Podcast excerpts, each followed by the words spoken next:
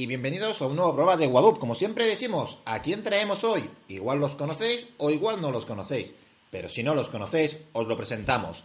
Hoy hemos vuelto a visitar tierras amigas, tierras, hacemos un salto en ese pequeño charco que tenemos desde España hasta nuestro continente eh, amigo y hermano que es eh, Sudamérica y estamos exactamente en tierras dominantes de nuestra amiga Ketty.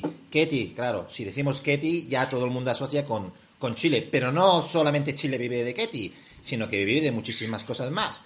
Y vamos, vamos a dejar que se presenten ellos. Y luego diré quiénes son, aunque ya se ve algo para los que están viendo el vídeo, ya se ve algo. Para los que veis el podcast, ahora os diremos quién sois. Bueno, empezamos por ella. Dejamos que os, os los tres, uno a uno, y decís quiénes sois. Hola, mi nombre es Gloria. Eh, ¿Y eso? no sé, Pero bueno, pero ya el entretenido es Pancho.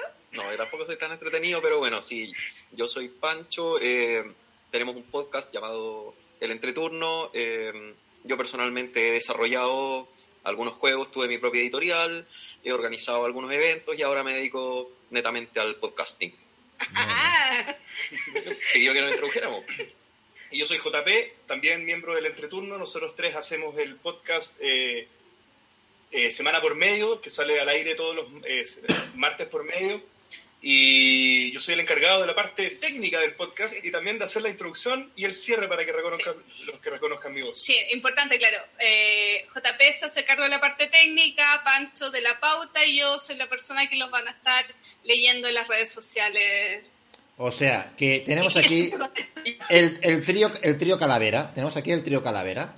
Son tres personas y yo creo que estas voces, a algunos, porque yo sé que desde España, y por supuesto desde Chile, Argentina y otros países, os van siguiendo, pero ac- acordaros de estas voces, porque estas voces seguramente después de esta entrevista eh, os van a ser más, más conocidas y seguro que las vais a querer escuchar. Bueno, ya sabéis, son nuestra gente del entreturno, un podcast que además lo hace muy bien, porque además siguen una cosa que desde Guadu también hacemos, y algunos canales siempre les recomendamos que lo hagamos, que lo hagan, que es, tiene, están en iTunes, están en, en iBox o iBox, según como lo queramos pronunciar, o sea, están en diferentes plataformas donde es muchísimo más fácil localizarlos. Eh, bueno, bienvenidos, es un placer teneros aquí, ya no, es la primera visita chilena que hemos tenido aquí, hemos tenido a Eduardo de Ratos de Creación, hemos tenido a, a, a Ketty y muchísima más gente, o sea que ya poquito a poquito nos vamos hermandando más con, el público chileno. Vamos a empezar por Gloria. Gloria, ¿cómo surgió el entreturno? ¿De, de dónde salió? ¿Quién fue la brillante idea que dijo, vamos a hacer un podcast o vamos a hacer esto que- que hacéis vosotros? Curioso que me lo preguntes a mí porque yo soy la tercera en llegar al podcast. Eh, bueno, los chicos se juntaron mucho tiempo antes con la idea de crear un podcast que aportara a la industria y me llamaron como primera entrevistada para el capítulo 1. Y como y quisimos hacer una prueba de sonido, ahí me pasaron, como se dice por acá en Chile, por la libreta y me contrataron como la tercera del equipo. Bueno, ya ya sabemos un poquito de- de- del origen de- del entreturno. Vamos a pasar a Pancho.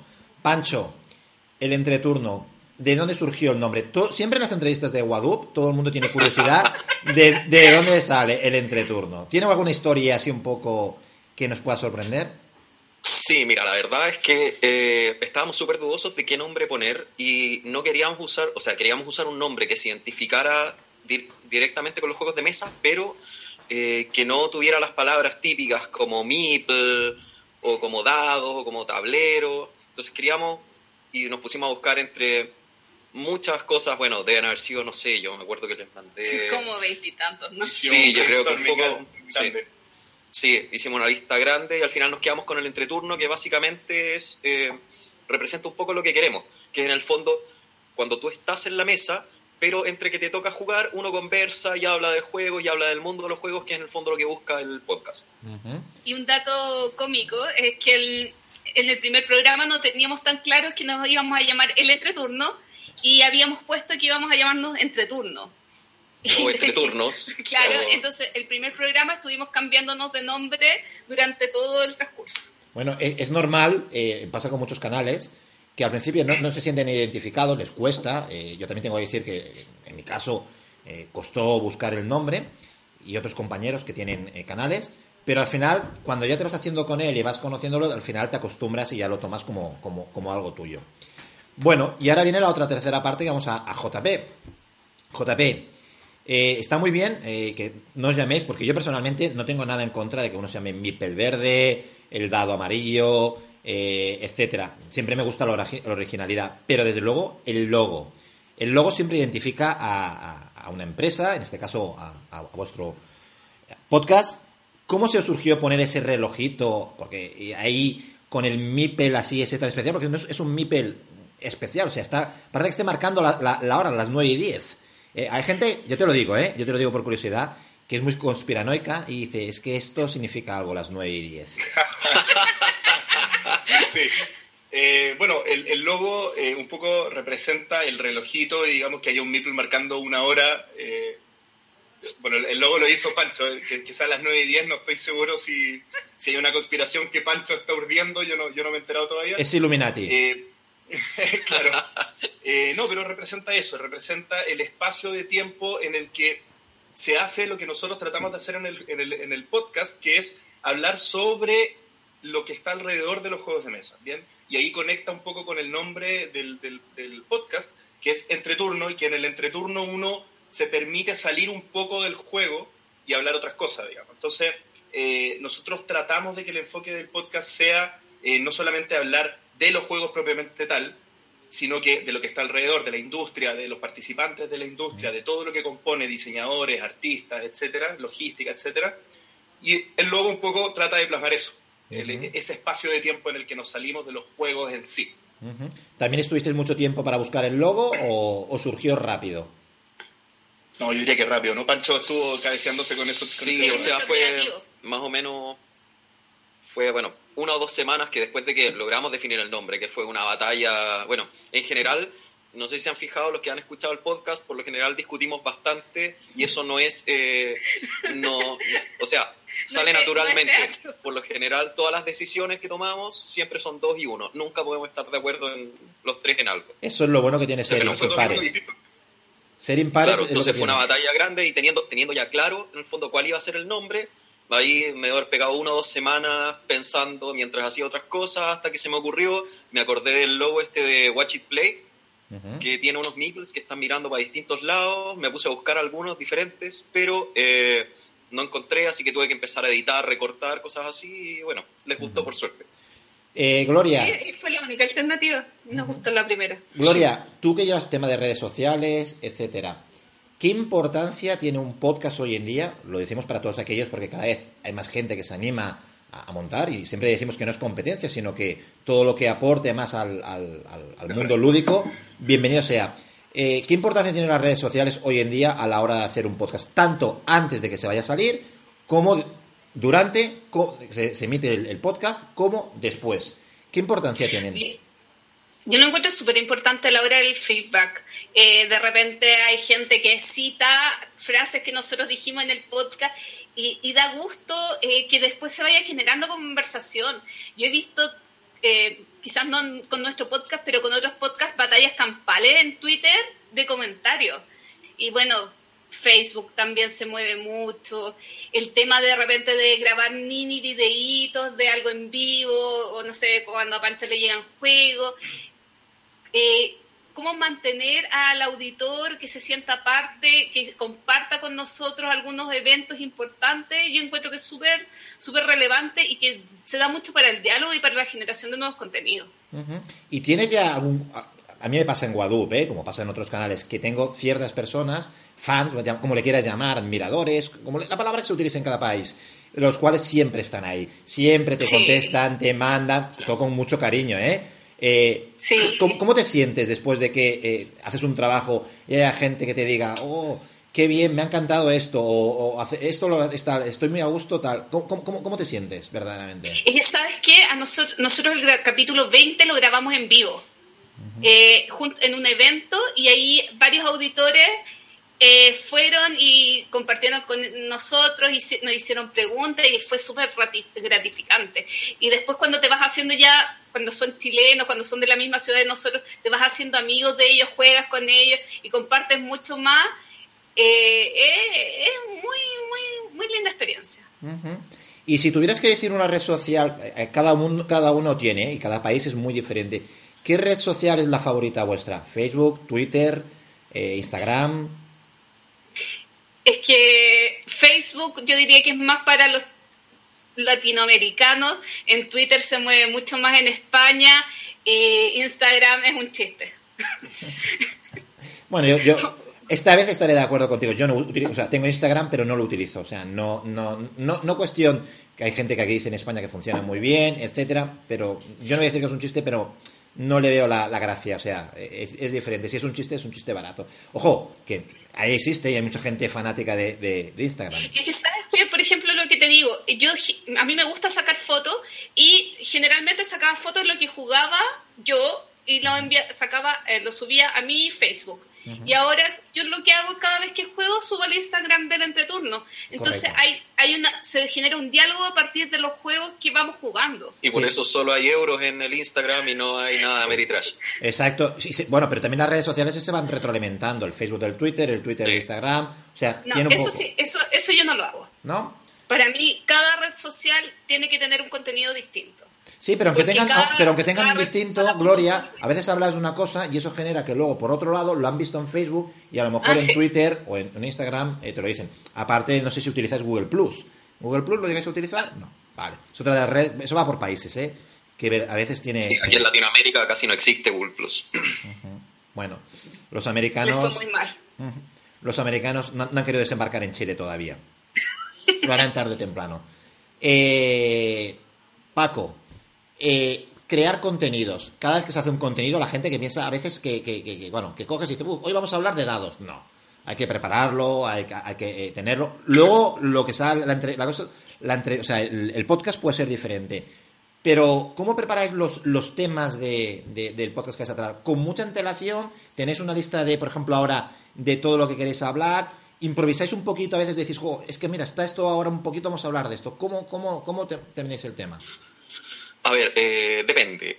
Eh, tenemos una lista bastante larga eh, que hemos ido armando con temas que nos interesa tocar, que nos interesa ir comentando y siempre vamos, bueno, tenemos una lista más o menos de 30 temas diferentes que no hemos usado y de esos vamos eligiendo capítulo a capítulo, semana a semana, para ir definiendo cuál es el que es más ad hoc a lo que queremos y bueno, dentro de las mismas conversaciones que vamos teniendo van saliendo nuevos temas y los vamos agregando automáticamente de manera de siempre tener una reserva importante de temas para hablar. Eh, junto con eso ya después viene la coordinación semana a semana de, oye, a mí me parece que deberíamos hablar esto, no, es que esto está más importante, o surgió una noticia de esto, entonces cómo lo conectamos con algún otro tema. Pero por lo general sí, o sea, nos gusta tener todo más o menos bien planeado, a modo de eh, si hay alguna semana o algún mes o, muchos meses donde no podemos dedicarnos a eso, eh, poder ir, o sea, no tener que complicarnos.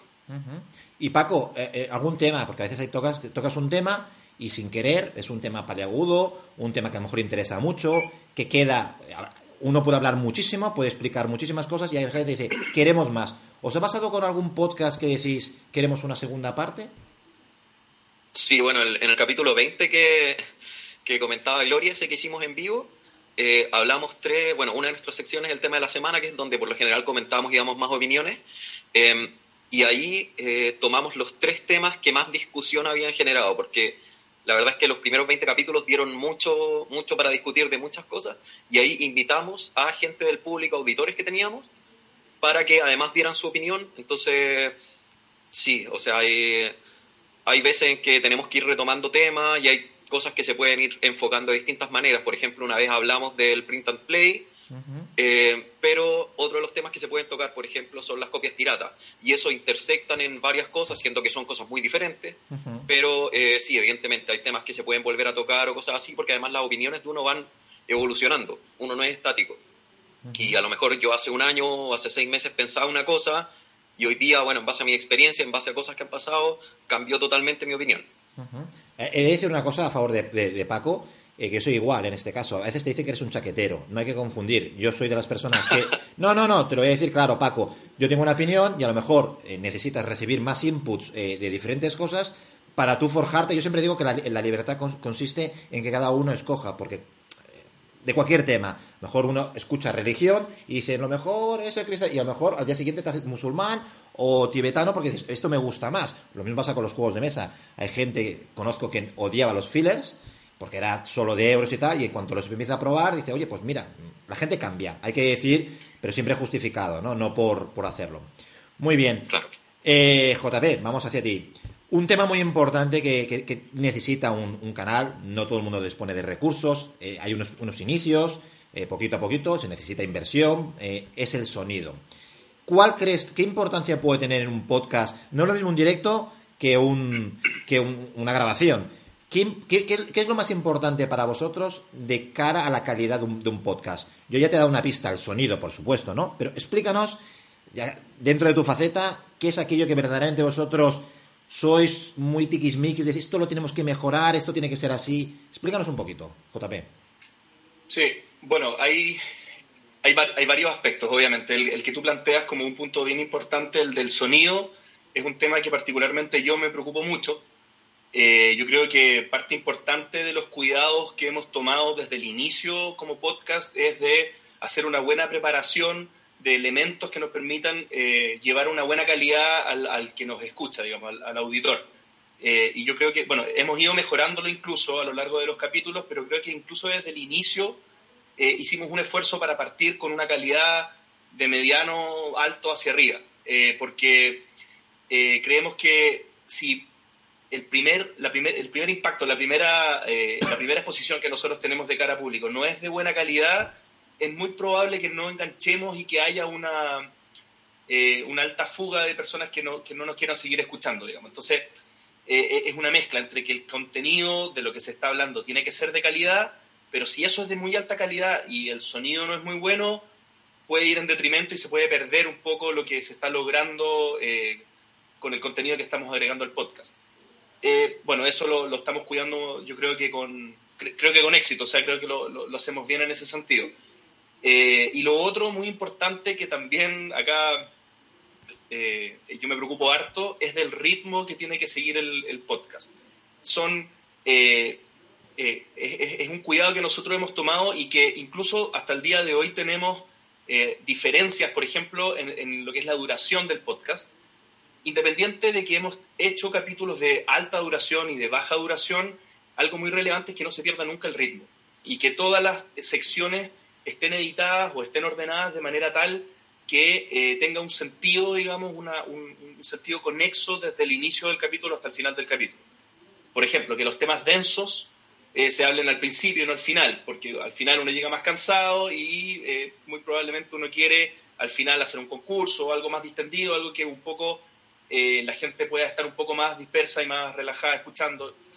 Y, lo otro es que las secciones, digamos, no, no tengan una, como sección una duración muy extendida. O sea, en el fondo que, que permitan ir cerrando temas a lo largo del capítulo, digamos, y no, y no perder la atención del que nos está escuchando. Eh, a la hora de tener que invertir, porque claro, los micrófonos es muy importante. Bueno, tú te dedicas a sonido. Eh, ¿Habéis tenido que hacer una inversión importante y habéis ido cambiando tipos de micrófono eh, o aparatos que, que, hayáis usado en el podcast o usáis los mismos desde el principio? A ver, hemos, hemos pasado por dos plataformas de sonido en estos primeros treinta y poco capítulos que llevamos.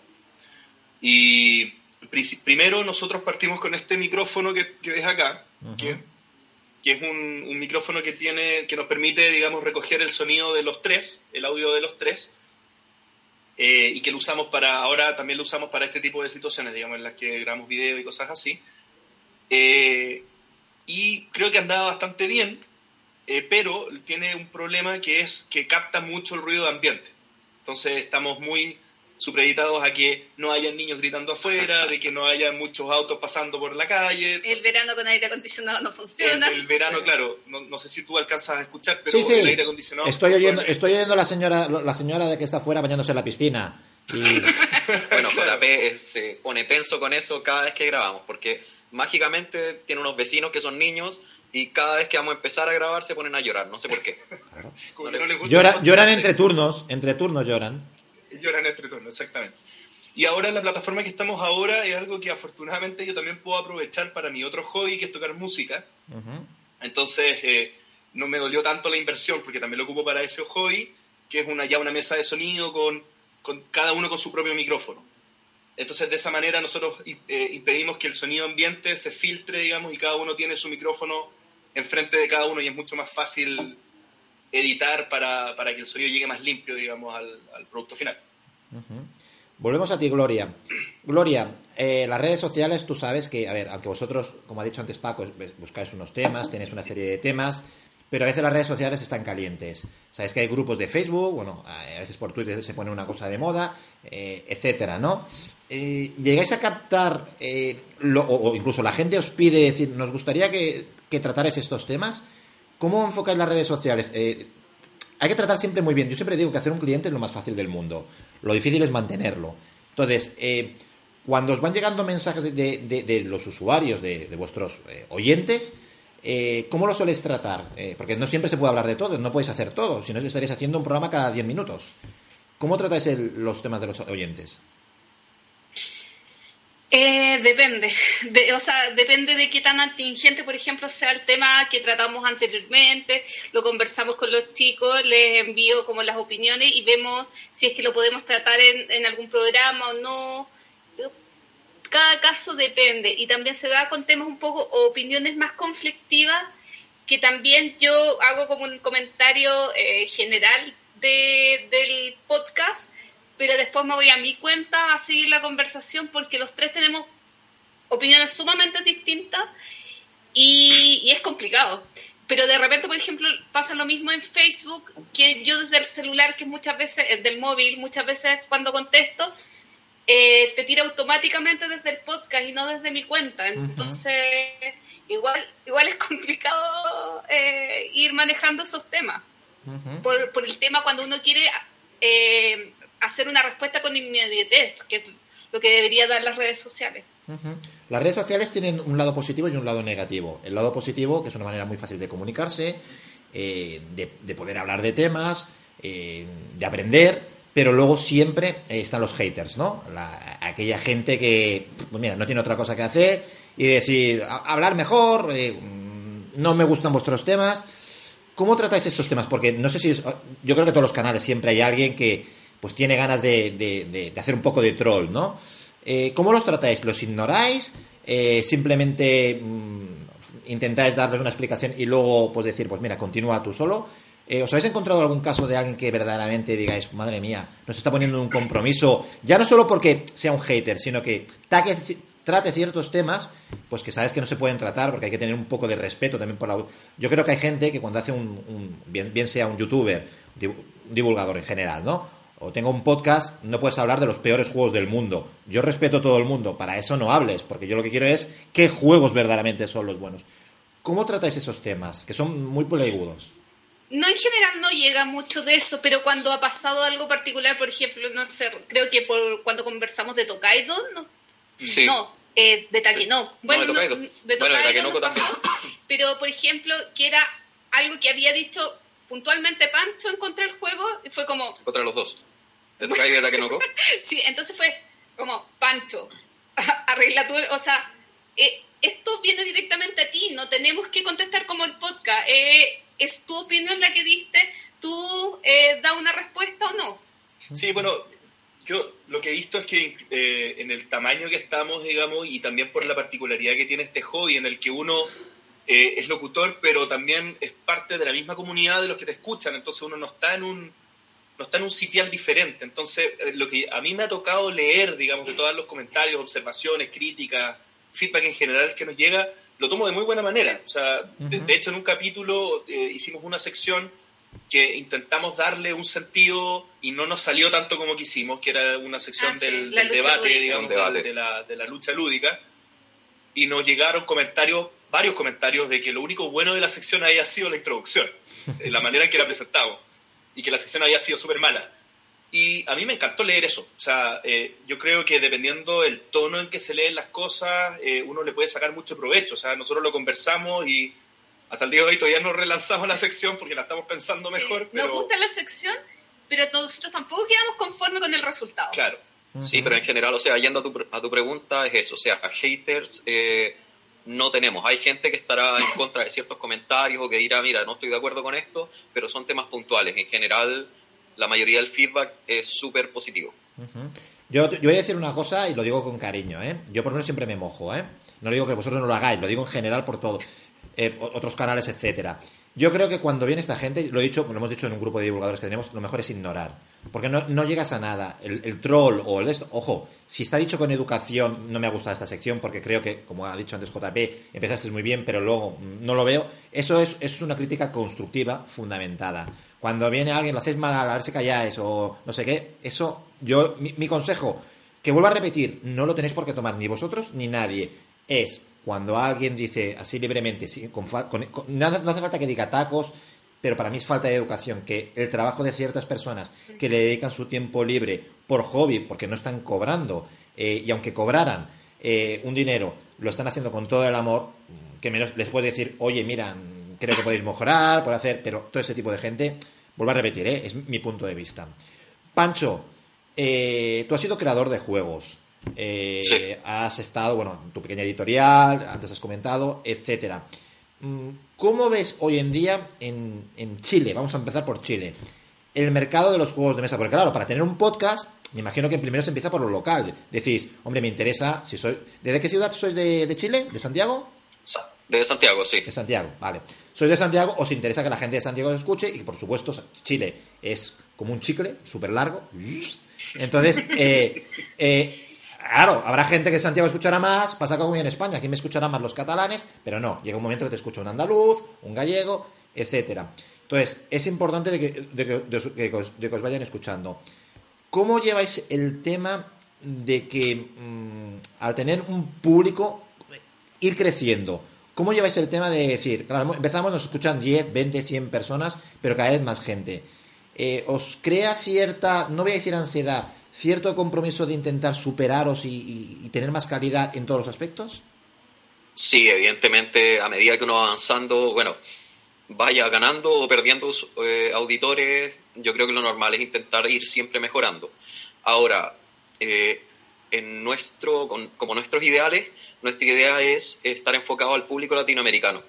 Por lo tanto, si me escuchan más o menos gente de Chile, bueno, siempre nos escucha un volumen importante de chilenos, pero eh, nuestra idea es llegar a Latinoamérica, o sea, más que enfocarnos en cuántos chilenos nos están escuchando, estamos intentando buscar, bueno, cómo logramos llegar a Perú, cómo logramos llegar a estos otros países donde no nos están escuchando tanto y intentar mantener una especie de equilibrio.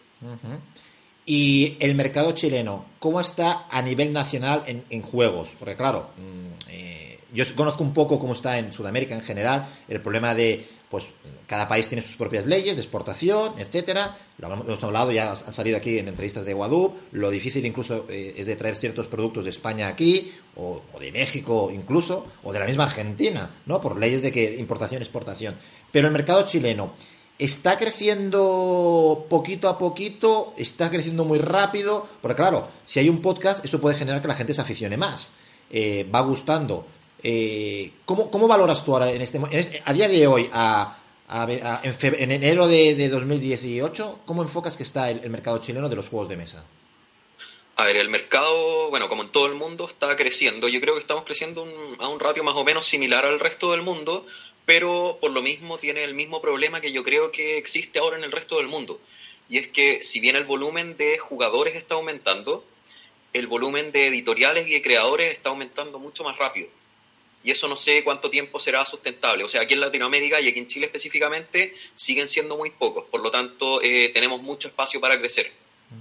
Pero a nivel mundial yo creo que pronto se va a llegar a una especie de estancamiento donde van a, van a tener que empezar a morir sí o sí algunas editoriales, pero yo creo que en Chile estamos, estamos avanzando, estamos avanzando no tan, no tan rápido como en otros lugares. Por ejemplo, España en los últimos años se ha pegado un despegue, pero importantísimo.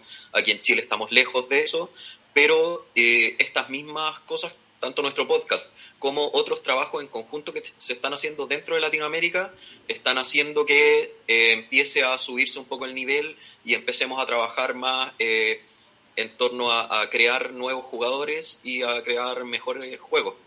Que hasta ahora, la, bueno, en términos de calidad, no voy a hablar de calidad en términos de mecánicas, pero en términos de calidad al menos de, de componentes, sí estábamos un paso bastante más atrás y yo creo que de a poco hemos empezado a retomar eso. Pero programas como el vuestro hace que la comunidad crezca. Entonces, eso es de agradecer porque yo creo que ahora igual no se ve, pero dentro de cinco años, si esperemos que larga vida al entreturno, como decían los romanos, eh, pero seguramente dirán, hombre, con programas como este, ojalá surjan más podcasts, ¿eh? Chilenos, vuelvo a repetirlo. Eh, bueno, y en todo el mundo. Yo estoy de acuerdo contigo. Yo creo que en, en, el mundo hay una evolución. No creo que haya una burbuja, pero al principio cuando, cuando estabas comentando la no, frase... No, burbuja. No, no, no, no, pero sí que se estanque. Pero cuando estás diciendo, digo, uy, le voy a contradecir luego. Pero no te contradigo, porque luego has dicho otra cosa que es verdad. Al final es como, como, como la naturaleza, ¿no? Eh, van quedando los que saben sobrevivir o los que saben adaptarse a los nuevos tiempos, porque eh, pasa con cualquier negocio, ¿no? De los videojuegos, etcétera. Yo creo, yo soy siempre de los que he dicho, y siempre he dicho que dentro de cinco años, yo creo que el tema de los juegos de mesa no va a estar el tema de los videojuegos, pero va a estar muy alto, va a haber un mecanismo muy grande. Por el camino se van a quedar muchas porque no van a saber sobrevivir. Lo comparto totalmente. Claro, o sea, la diferencia ahí con el, con el mundo de los, de los videojuegos es que hacer un juego de mesa es muy barato. Es muy barato, o sea, la inversión se hace al final, a diferencia de los videojuegos donde toda la inversión importante se hace en el desarrollo. Exacto. Y eso hace que haya muchas editoriales y, o, sea, mucha gente que quiere desarrollar su juego. Además, este mundo está lleno de como gente que busca su one shot. Yo quiero desarrollar mi juego de mesa y no me interesa armar una editorial o tener una línea grande de juegos, sino que quiero hacer mi juego para yo sentirme realizado y después de eso, bueno, no me importa. Entonces, eso hace que yo creo que la tasa de mortalidad que vamos a tener en la industria de los juegos de mesa sea mucho más alta que en otras industrias.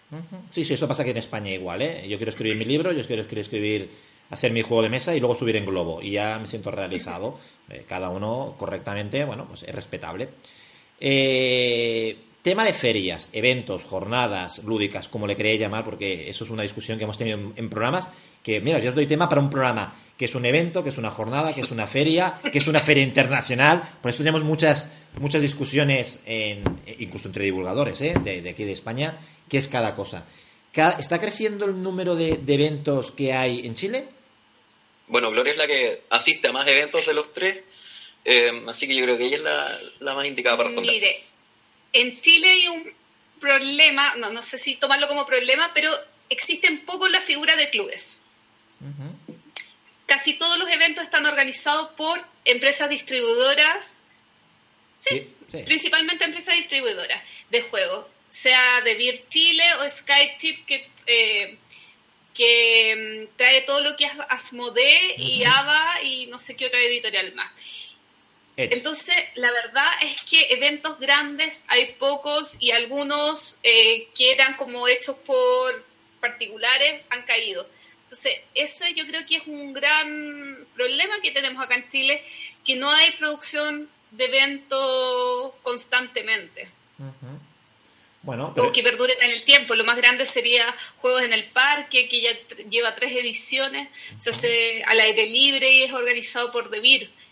O el Tabletop Day, eh, que hace Skytech, pero nos falta mucho todavía en el tema de eventos y yo creo que tiene que ver con que acá en Chile hay muy pocos clubes, en diferencia de Argentina, con los premios Alfonso, creo que hay más de 20, 30 clubes a nivel nacional. Bueno, igual es que hay que empezar a crear clubes en, en, Chile. También, también es que cada país es un mundillo, porque cada uno tiene una especie de filosofía o, de manera. Seguramente si surge uno, dos o tres clubes es cuando hace el efecto dominó, eh, la ola, que precisamente lo que hace es eso, de que se creen eh, más clubes. Eso es cuestión de tiempo, ¿eh?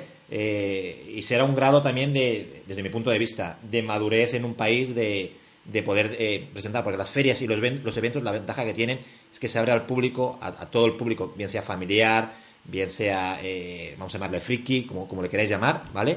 Y lo que hace es que deja muchísimo más. JP... Sí, es extraño, porque los clubes de rol, al menos, en Chile hace 10, 12 años había muchos. De hecho, en las universidades, al menos, cada universidad tenía su propio club de rol.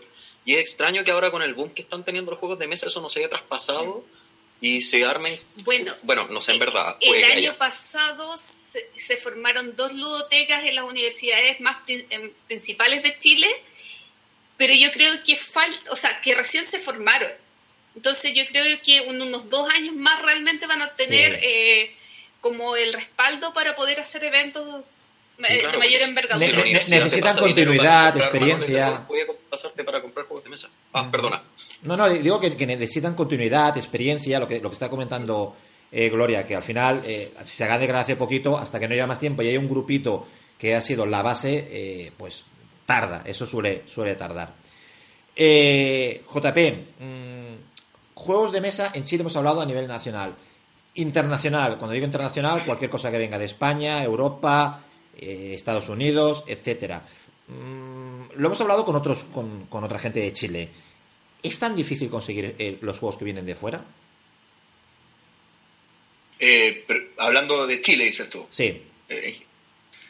Mira, yo creo que decir que es, que es difícil en un contexto latinoamericano sería un poco injusto con, con nuestros amigos sudamericanos no chilenos, porque creo que Chile debe tener una de las realidades más ventajosas para, para importar este tipo de artículos dentro de Sudamérica. Eh, realidades como la de Ecuador, como la de Argentina, en la que, no sé, hablamos nosotros en su momento de hasta un 500% de, Sí. de, de impuestos de internación, que es una locura, digamos.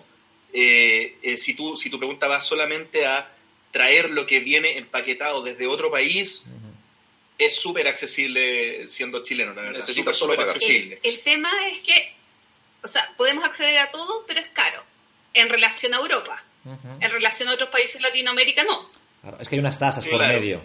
Hay- claro, Pero, no- pero no, tan, no tanto más caro, o sea, eh, no estamos, ya no estamos hablando del doble. Cada vez Claro. está en un es- es- está como en un ya bajando como un 130, 140% el precio, ya, ya se va ajustando a una realidad un poquito más, claro que tú dices, es más caro que, pero está dentro de un, de un margen, digamos, razonable. Sí. Eso sí, todavía, o sea, hay que traer por eh, volumen. Traer una unidad de algo ya se te eleva bastante el precio. Sí. Bueno, y yo quisiera agregar a eso, bueno, una cosa es lo que uno importe eh, de manera particular, que al final de cuentas va a tener acceso a cualquier juego porque eh, solamente va a tener que pagar aduana y los gastos de envío, pero eh, el tema es que ahora en las tiendas chilenas están con mucho mejor stock y hay una tienda que entrevistamos al dueño que es entre juegos, eh, ahora tiene un catálogo impresionante. Puedes hacer publicidad y- de la tienda, ¿eh? Aquí no... no, no, y- y- no es que voy- va a ser con rebote. Y yo grabé un pequeño video eh, en Twitter etiquetando a todas las editoriales españolas que tenían juegos allá y están todas. O sea, realmente eh, impresionante cómo las pequeñas editoriales españolas han llegado con sus juegos ya acá en Chile. Entonces, eh, realmente yo que conozco muchas de esas editoriales, me, me alegró muchísimo poderles mostrar que sus juegos están acá.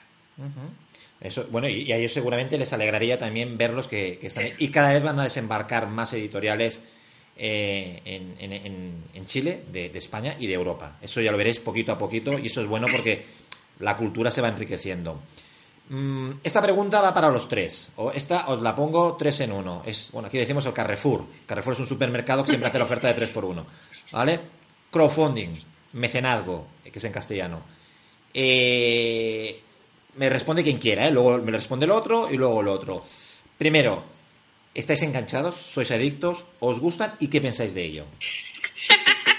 Bueno, yo creo que JP tiene que partir. Mire, espera, yo creo que estamos ordenados eh, De más a menos. de menos a más, claro. Pues eh, empecemos por el menos para, para ir subiendo el calor, la temperatura. Eh, eh, venga, Gloria, empieza.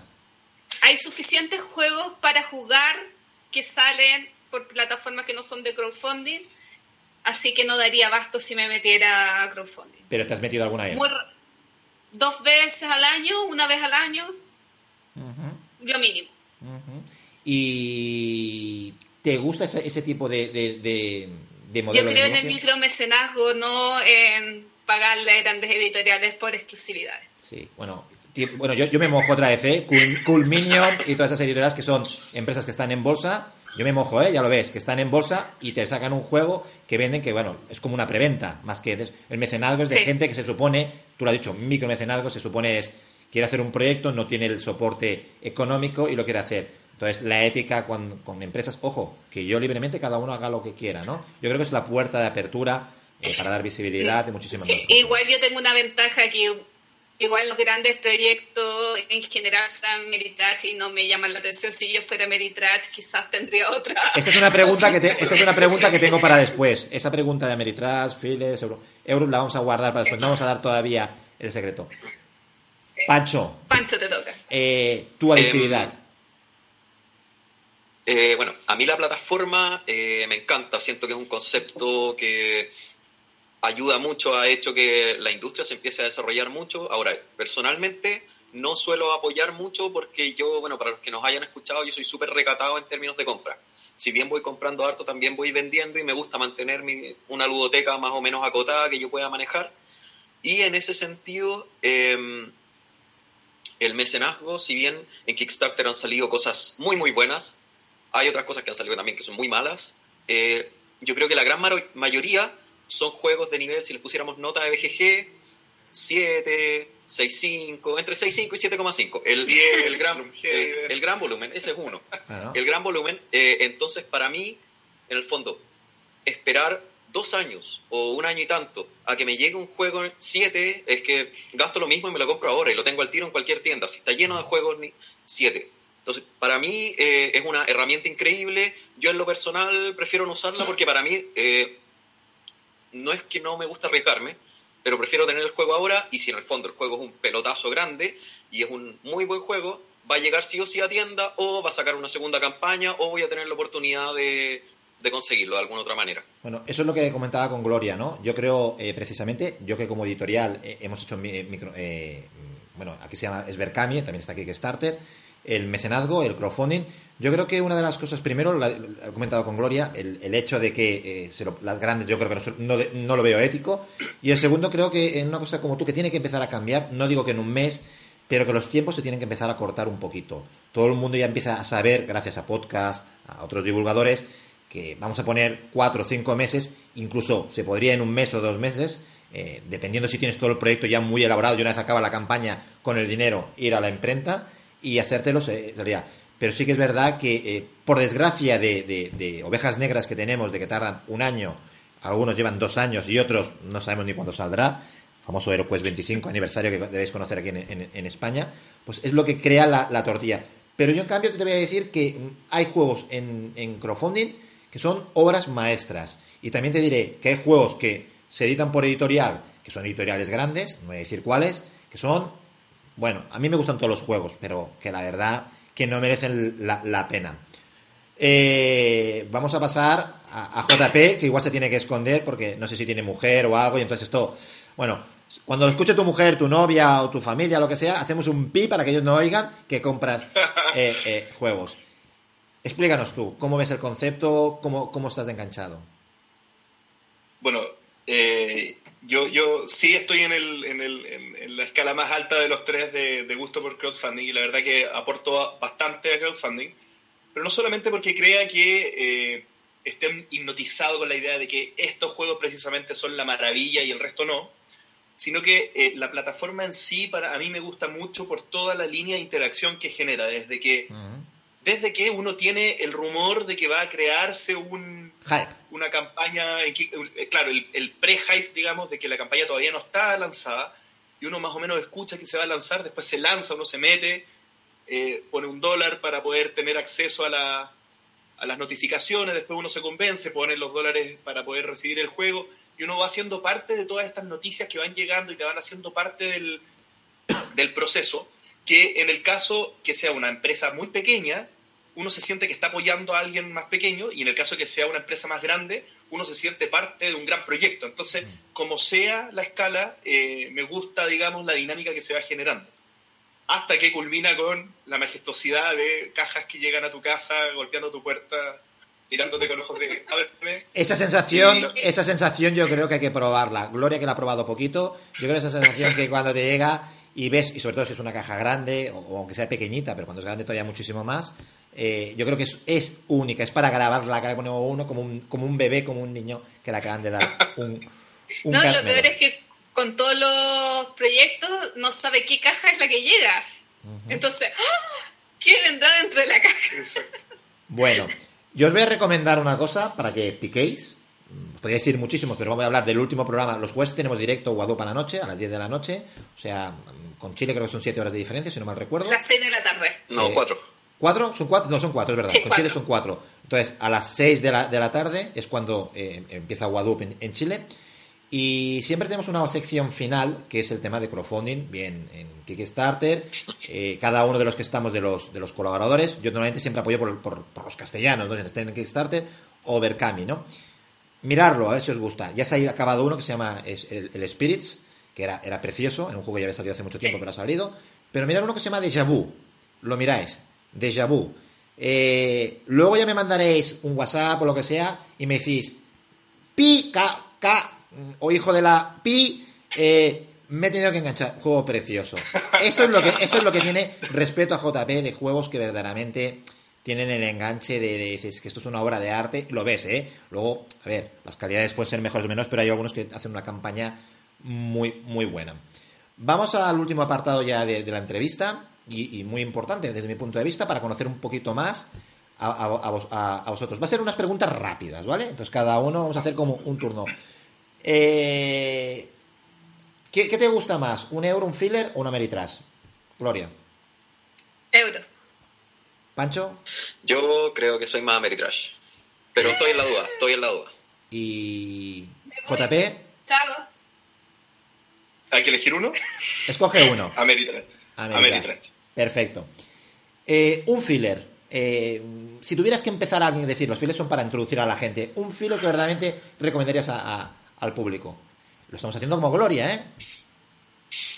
Uy, qué complicado. Son preguntas difíciles. Sí, qué complicado. Es que Super Ruino lo catalogaríamos como parte, ¿cierto? Bueno. No, también es filler. Sí. Es corto. Bueno, antes he oído uno por ahí que, que estabas, está, os ha llegado hace poco, Siete Pecados, no sé si lo has probado. No, no lo he podido probar todavía. Me llegó el fin de semana y eh, el miércoles al final no lo pude probar. Uh -huh. Y el lunes jugué a ver. Pues así venga, que algún filler, no algún, filler pasó. que, algún filler que hayas jugado que te gusta. Hay, hay un montón. Yo, yo, te, yo, te, digo el mío, Love Letter es el típico. No. No, es que yo amo los fillers, pero son tantas opciones Uno. que un coloreto. Que se tenga en la mente. Coloreto, bueno, perfecto. ¿Suena Super Rino o no? Fantasma Blitz. O Fantasma Blitz, bueno, está bien. Pancho, un, A mí uno que me gusta mucho es el Age of War de Reina Ah. Inicia. Sí. Claro, el de, el de, los dados nos encanta, está por ahí. Perfecto. JB, Bienvenido a la, mas, bienvenido a la mazmorra. que ahora hay la segunda Oh, parte. también. Ahora está la segunda parte, lo sabes, ¿no? Hay una segunda parte. Ah, sí, sí, sí. Ha salido el de esto. Muy bien. Ya sé que ahora viene la parte importante, Gloria. Un euro. Recomiéndanos un euro. Voy a recomendar uno que se va a repetir, Power Grid. No, sí, yo, no, yo no vale repetir. ese. Pero voy a bueno, andar el mismo, para que por primera vez tengamos opiniones iguales. bueno, otra vez, bueno, Power Grid entonces. ya que Sí, pero ahora tú tienes que cambiar. Ya, ya sabemos que también te gusta, pero otro. Otro, mira, uno que me gusta, eso sí hay que hacer una pequeña modificación a las reglas de conteo al final, pero que me encanta es uno bien desconocido que se llama Mangrovia. Bueno, y ya que a mí me descalificaron el mío, voy a recomendar otro. Ahí, Torres, el mejor juego del mundo. Torres. Y se ha vuelto a, re- a reeditar, por cierto. Sí, pero no es el mejor juego del mundo, no, no, es, no es tu número uno. Bueno, pero es el número uno de mi corazón. Ah, ya. Es, es importante que el público vaya conociendo a quién tenemos detrás y sus gustos. JP, un euro. Mi euro favorito, Le Abre. Abre. Se va a volver a editar aquí en España también, ahora. Por Maldito Game, si no mal no recuerdo. Eh, y Buena ahora, va-.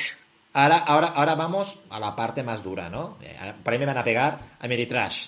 Eh, una Meritrash que te guste. Paso.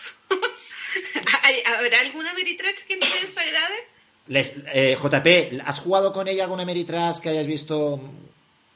No hemos jugado ninguna Meritrash. No, creo que no hemos No, o sea, nosotros tenemos una lista de juegos que, que, que hemos dicho que tenemos que juntarnos a jugar y creo que no hay ninguno en esa lista de juegos que sea Meritrash. Porque la Gloria se ha encargado de que no entre ninguna Meritrash en esa lista. Hay, hay que decir una- hay que hacer una, una- una primicia. Eh, como están siempre en el, en el entreturno, nunca tienen tiempo para nada. Están siempre enga- están mm, en, en un ciclo que todo el rato es el entreturno, entonces no tienen tiempo para poder jugar a Meritrash. No, Ya, es, bueno, es verdad, eh, po- nos po- juntamos muy poco tiempo para jugar. ujú. Eh, a Meritrash, eh, creo que nada. O sea, no sé, no recuerdo ninguno que me guste. hay, que, hay, hay que empezar un poquito a, a- a- Yo creo... Iba a utilizar una palabra que no la voy a utilizar aquí, pero hay que empezar a... a hacer la sectaria, que empieza a conocer un No. poquito la- la- el- los Ameritrash para... Sí, El otro día yo escuché un consejo muy sabio que no me acuerdo cómo era textual, pero hay, hay que aprender a decir que no. ¿En qué sentido? Uno tiene tan poco tiempo para jugar y tantos juegos que quiere jugar que tiene que eh, eh, aprender a decir, sabes que no quiero jugar esto porque prefiero jugar otra cosa. Desde luego, gestionar el tiempo. O sea, realmente yo tengo millones de juegos que quiero jugar y una Meritage me va a quitar tiempo valioso. Pero tienes, Gloria. La vida es un euro y hay que saber gestionarla. Exacto. Sí. Yo te voy a decir una cosa, totalmente de acuerdo contigo, pero en esta vida no te puedes ir sin probar ciertas cosas. Hay que probarlas. Y seguramente una noche mm, de estas, ahora que estáis ahí con calor, que una- os tomáis una... Ya sé que no te gusta el limón, es otra cosa que he dicho ahora que... Yo, no me digas cómo lo he descubierto, pero sé que no le gusta el limón a, a, a- a Gloria. Eh, entonces, jugáis y Y a Pancho no le gusta la cebolla. eh, bueno, mira, ya sabemos lo que gusta. Ahora, ahora verá JP lo que no le gusta. Entonces, yo creo que hay que probarlo todo. Probándolo un poquito. Hay un día que a lo mejor que tienes un poquito más despejado y, y se juega. También estoy de acuerdo contigo, los Ameritrash quitan mucho tiempo comparado con los files y los euros. Eh, Pancho, un Ameritrash. Em, te voy a nombrar dos que son dos en los que he estado más o menos enganchado este último tiempo. Uno es muy conocido, Twilight Struggle, y el otro eh, es uno que es un Kickstarter que salió hace bastante poco, que se llama Bottom of the Nine. Es una caja pequeñita, un juego de béisbol, que es muy entretenido, es para jugar de dos o en solitario. Buenas recomendaciones. Eh, JP, ahí ya no puedes fallar tú. Eh, ¿Alguna Ameritrash ahí- así que puedas recomendar? Sí, eh, uno de mis Ameritrash favoritos, eh, Forbidden Stars, del universo de Warhammer, que lamentablemente sufrió la desunión de Fantasy Flight con. Games Workshop. Así que vamos a ver qué pasa para que retomen ese sistema. Bueno, a ver cómo quedan las licencias. Eh, Gloria, ¿algún canal, bien sea YouTube, bien sea podcast, así que verdaderamente tú recomiendes o a ti te gusta? No vale decir el entreturno. No, sabes que hay muchos, pero Sí. uno de los últimos que me ha gustado y que tiene muy pocos capítulos es Funaten Channel. Sí, hombre, claro.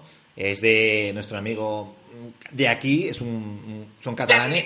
Y, y de Nano. Exactamente. Muy bueno, muy Sí. bueno. Sabes que lo que me gusta es que si bien lo hicieron en formato podcast, verlos en YouTube es muchísimo más entretenido por las micro eh, expresiones, por la forma tan amigable que tienen ellos. Muy bien, eh, muy bueno, me, me encanta que te guste, porque es verdad, es uno de esos canales que saca poquito, ahora parece que está volviendo a sacar un poquito más, pero que tiene una alta calidad. Pancho, Em, ¿Puede ser en inglés?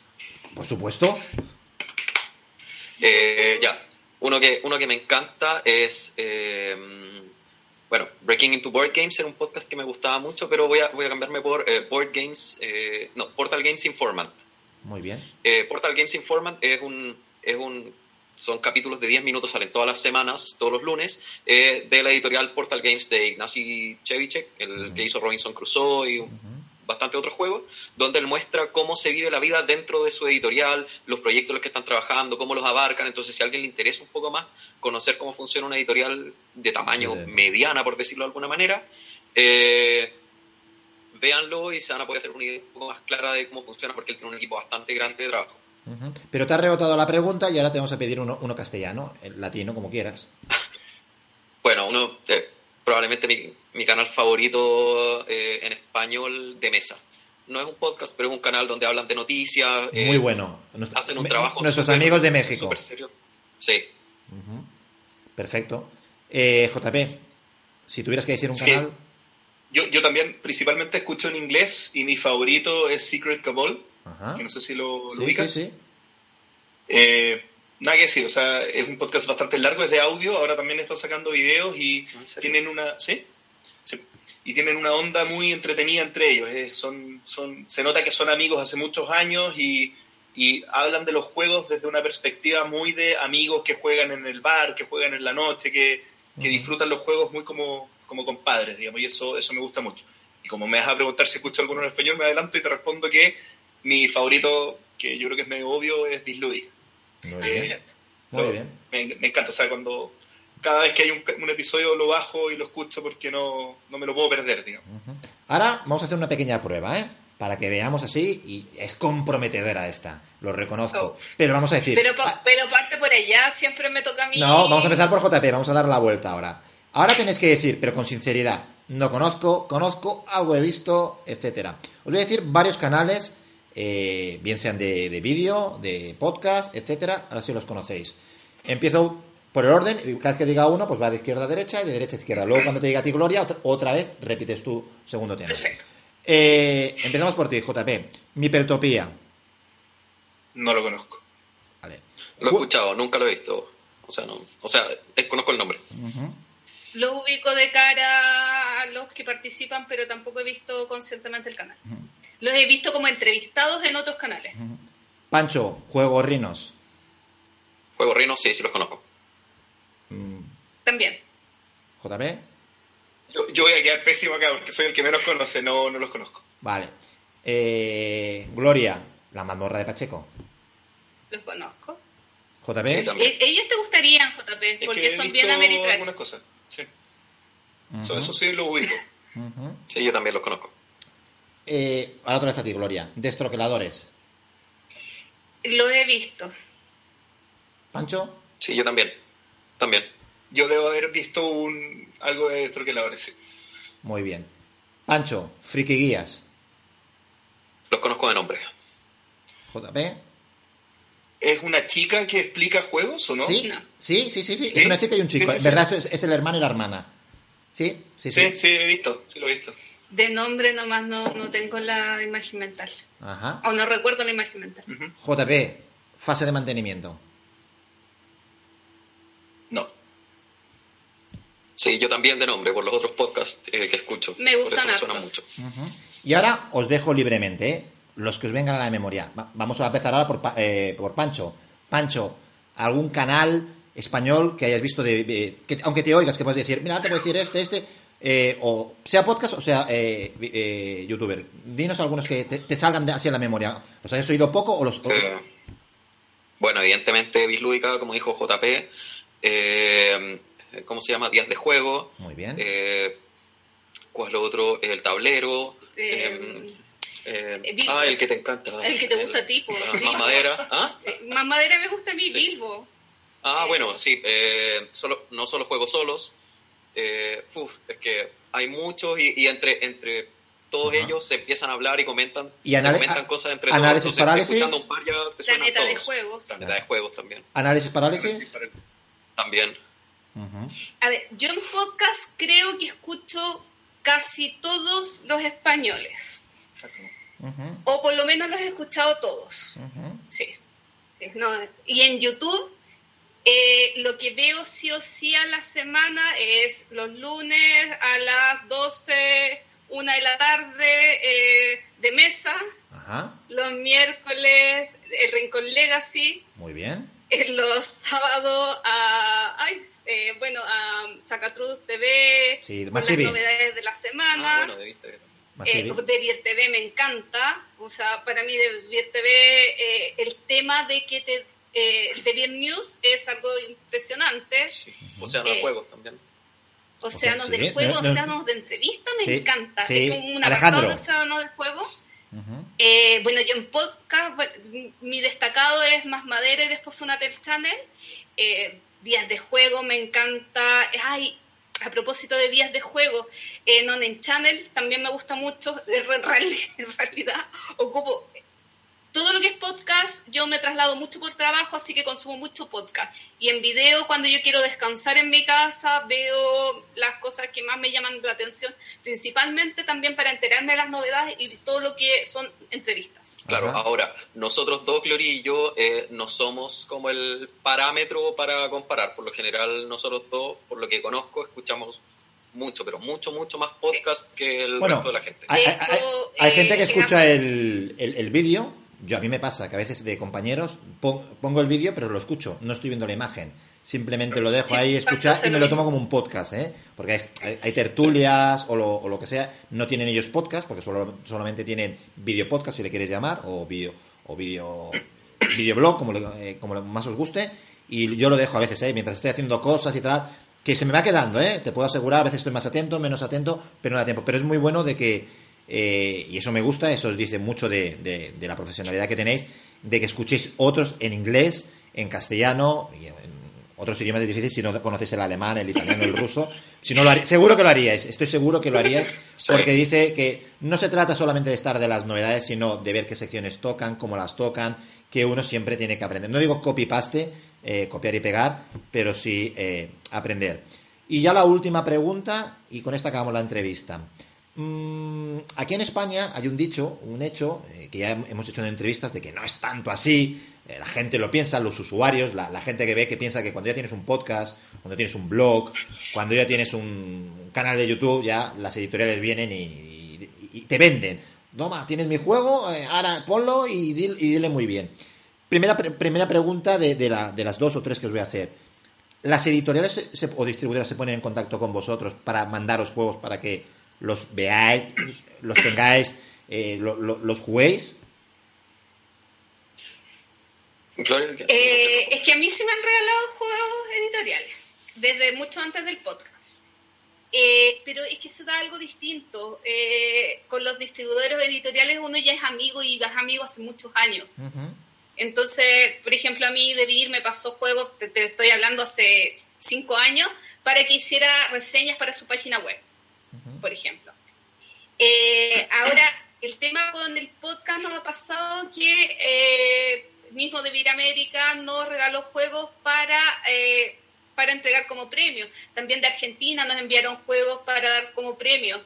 Eh, ahora, también de Siete Pecados no, no en exclusiva, eh, no, porque todavía no lo comentamos en el podcast, no nos van a regalar una copia para que sorteamos en, en el podcast. Entonces, pero la dinámica que tenemos nosotros en ningún momento ha sido hacer reseñas todavía o hacer contenido a partir de juegos que nos lleguen. Entonces, tampoco creo que estamos en una posición de pedir juegos para nosotros.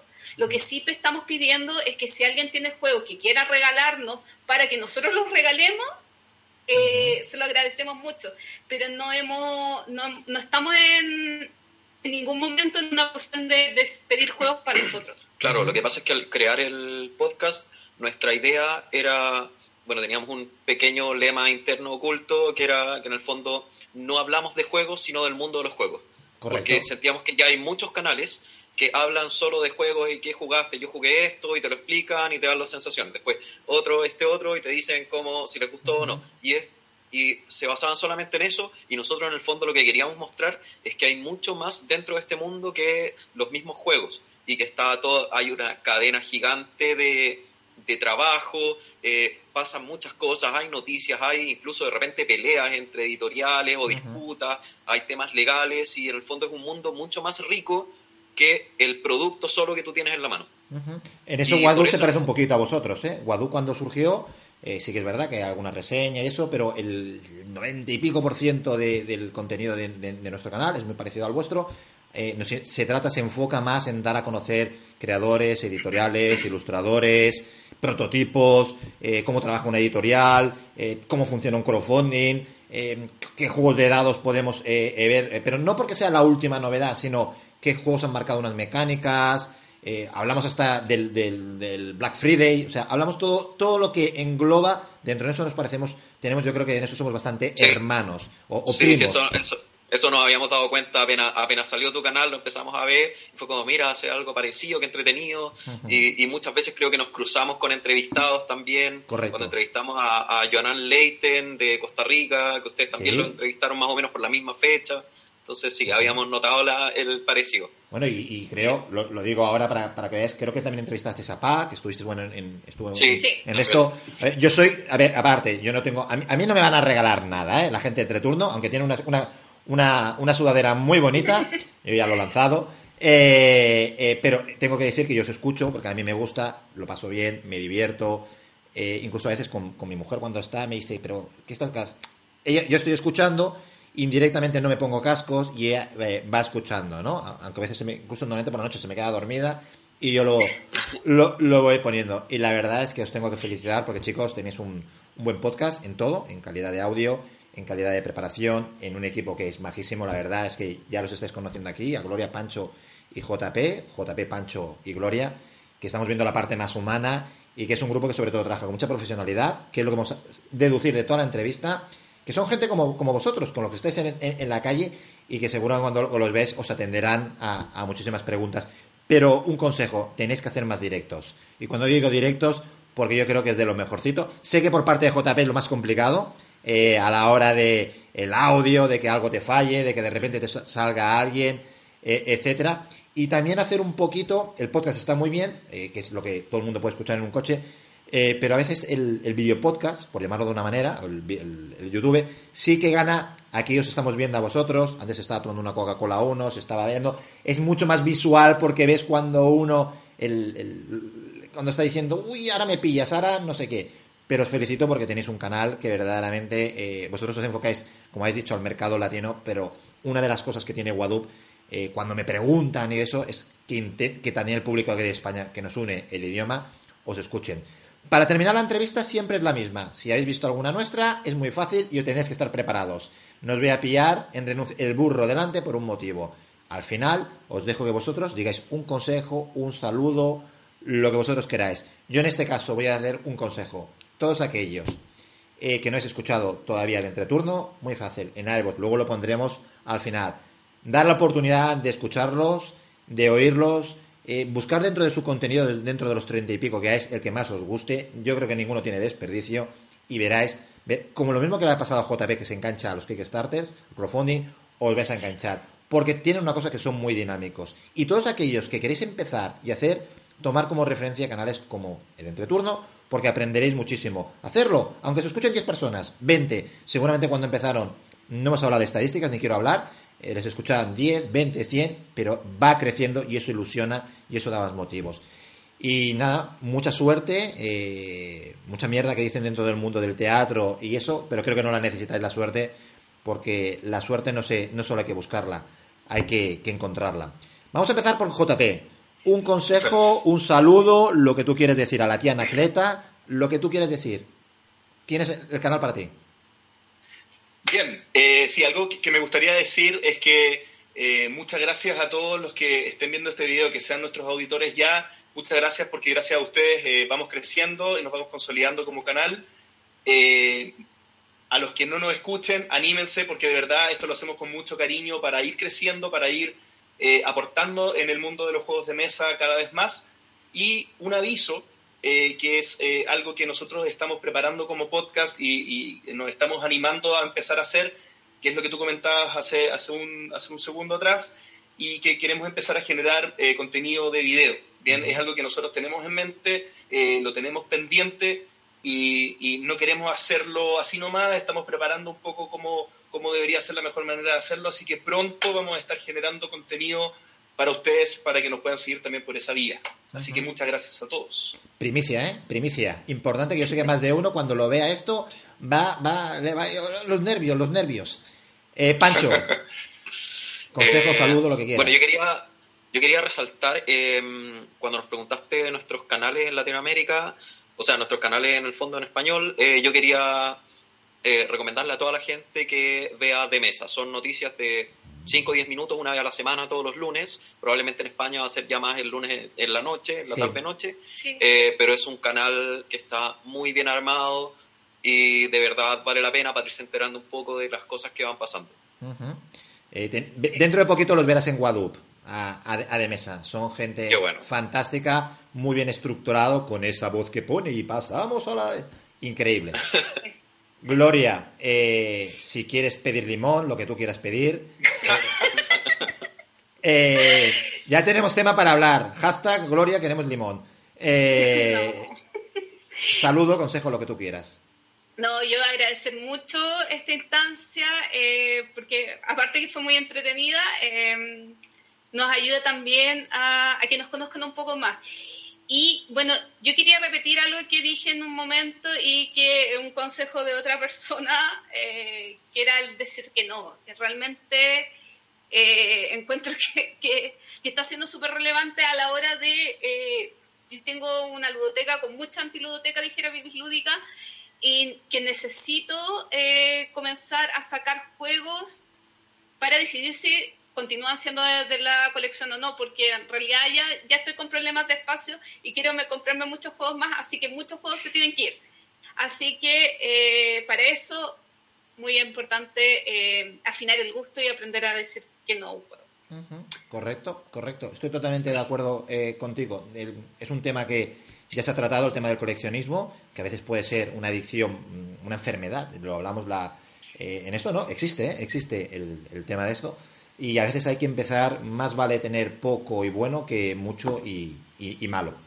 Pues nada, esto ha sido todo por hoy. Eh, dentro de esta entrevista hemos conocido, yo creo que nos hemos mandado dos canales hoy, como son el Entreturno y, y Guadup, y que espero que... Eh, os voy a pedir una cosa, que esta hermandad que ha habido hoy con Guadup, que ojalá... Bueno, no, espero que no sea la última vez que nos vemos en algún directo, a ver si os puedo traer para alguna cosa, que yo creo que, podéis aportar eh, cosas, pero espero que se os vea en, en, otros canales españoles, que os empiecen a conocer muchísimo más tenemos un grupo de WhatsApp de divulgadores eh, españoles que no te los ponemos me dice, a veces nos dicen, oh, pues no lo conocíamos. Genial, que este vídeo, esta, esta entrevista, esta charla tan buena que hemos tenido, sirva para eso. No sé si quieres decir algo, Gloria, que te he visto ahí con... Sí, es que sabes que eh, a propósito de lo que decía, se me olvidó un canal que veo mucho y que nos escucha Mr. Play for Life. Sí. Eh, que es muy entretenido, es un personaje, Manolo, y que fue uno de los canales que veo que no, de los que recuerdo que se me había olvidado. Sí, ese yo no lo conocía. Hay un montón, hay un montón, y todos aquellos que no han dicho, seguramente es porque en este momento es rápida la entrevista, que, no se queden por aludidos, que seguro que los ven. Y si no, ya nos encargaremos desde Guadu eh, que los vayan, eh, vayan conociendo. Pues nada, esto ha sido por hoy. Como siempre decimos, nos vemos en un próximo vídeo, en un próximo directo, en una próxima entrevista, en una próxima reseña o lo que sea. Pero queda pendiente en volver a ver a nuestros amigos del entreturno, pero todavía con algo mejor. Hasta la próxima, amigos. Adiós. Chao, chao.